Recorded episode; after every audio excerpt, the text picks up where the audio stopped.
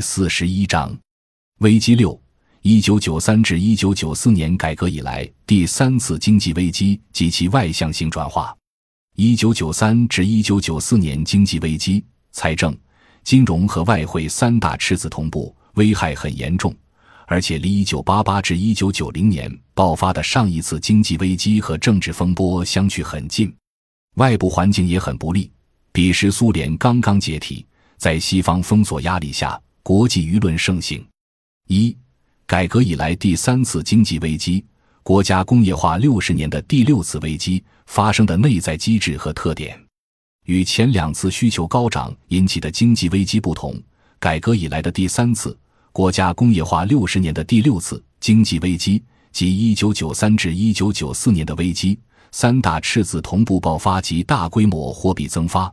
直接造成一九九四年出现高达百分之二十四点一的 CPI 上涨幅度。这不仅与上一次宏观调控造成经济下滑之后的进一步改革有密切关系，也是改革以来的第一次投机性需求过热引致的经济危机。一九九一至一九九二年经济出现复苏的时候，相继加快了对投机性较强的刚刚开放的股票、期货和房地产市场的投资，于是。这三个超过一般产品和要素市场吸纳资金能力的高风险的资本市场的进一步开放，极为有力地推动了中国 GDP 的增长。中国经济几乎来不及经过复苏，就直接进入了高涨阶段。这时，恰逢1992年中共的十四大确立了市场经济新体制作为改革目标，于是。由二十世纪八十年代政府部门为解决本单位大龄子女就业问题而推行的“打开大门办三产”改革中衍生出的，利用价格双轨制捞得第一桶金的关岛公司和各种利益集团，纷纷借具有高度政治正确的改革目标之名，行投资谋私、积累资本之实。一时之间，全国性的固定资产投资规模扩张过猛，与金融领域持续的混乱。直接推动以 GDP 为标志的中国经济进入高速增长的快车道。人们若敢于跳出改革和保守这种二元对立的框架，拨开那时候的意识形态的云雾，从本质上看，进入二十世纪九十年代的中国，可以轻易地发现有两个体制特点与改革前类似：一是经济调控的体制弊病仍然是一九五八年就实行过的层层分散的旧的放权让利模式，仍然是一统就死。一放就乱的治乱循环，可参阅中央地方财税比重变化图。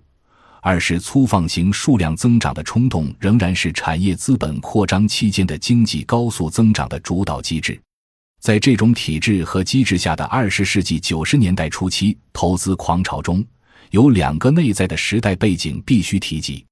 一是一九九二年确立建设市场经济新体制的目标。全民所有制工业企业转换经营机制条例文件明确要求，有步骤地把企业推向市场。中央颁布的政企分开政策，进一步掀起了政府机关大办企业的狂潮。一九九二年即创办了二十多万家公司。这批与政府部门有着千丝万缕联系的新的资本利益集团一旦问世，就迅即强化了以涉租、寻租为基本手段的资本原始积累。其内在地以权谋私所生成的制度成本，则因其特殊地位而得以顺畅地向全社会转嫁，强力地助推着一九九三至一九九四年的经济危机。这种改制，如同林毅夫所说，推行政企分开的结果，只是把政府部门变成了翻牌公司，除了将原来的处长、局长改成为经理、总经理和让这些人的工资上涨不再受行政约束外。行政垄断和靠政府的政策优惠和保护来生存的情形基本没有改变。二是遍及全国的房地产热、开发区热、上项目热，都直接推动了投资热、集资热。